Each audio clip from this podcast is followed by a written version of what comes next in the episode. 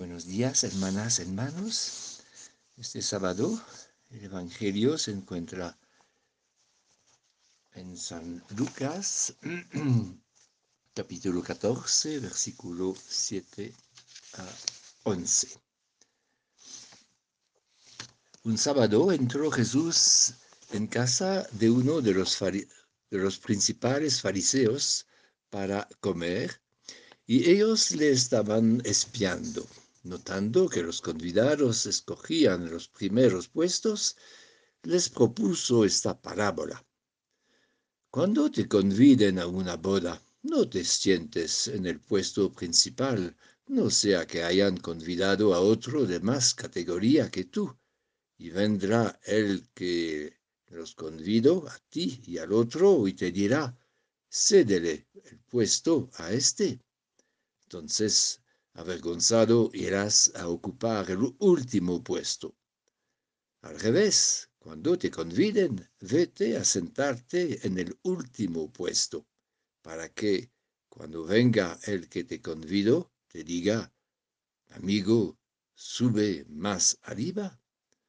Entonces quedarás muy bien ante todos los comensales, porque todo el que se enaltece será humillado, y el que se humilla será enaltecido.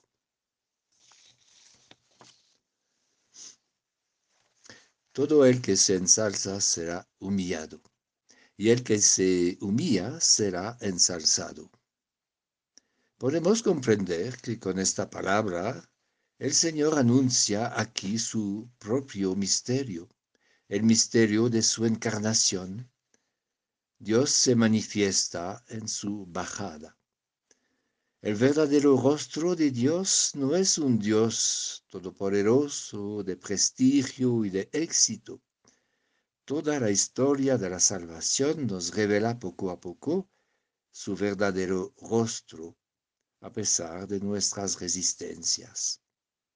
Toda la evolución de nuestra vida espiritual va también en este sentido. Si queremos acercarnos a Dios, tenemos que aprender a ser semejantes a Él. La humildad y la sencillez son el camino de la vida. Para San Benito en particular, que añade, cuando el corazón se humilla, el Señor lo levanta hasta el cielo.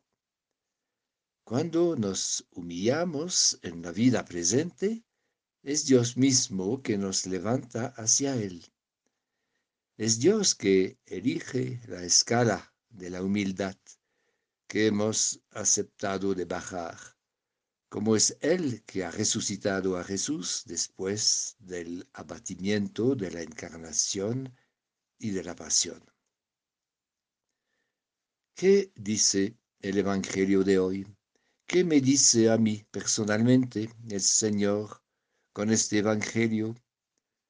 ¿Qué quiere decir en mi vida actual escoger el último lugar?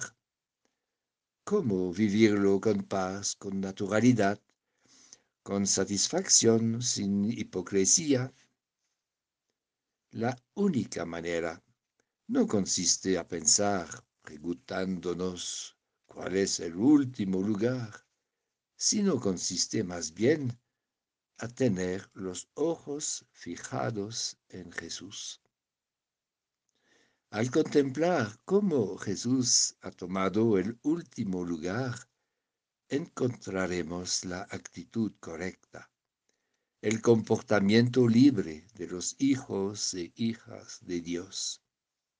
No se trata de aplastarse, de aniquilarse sino de ofrecerse.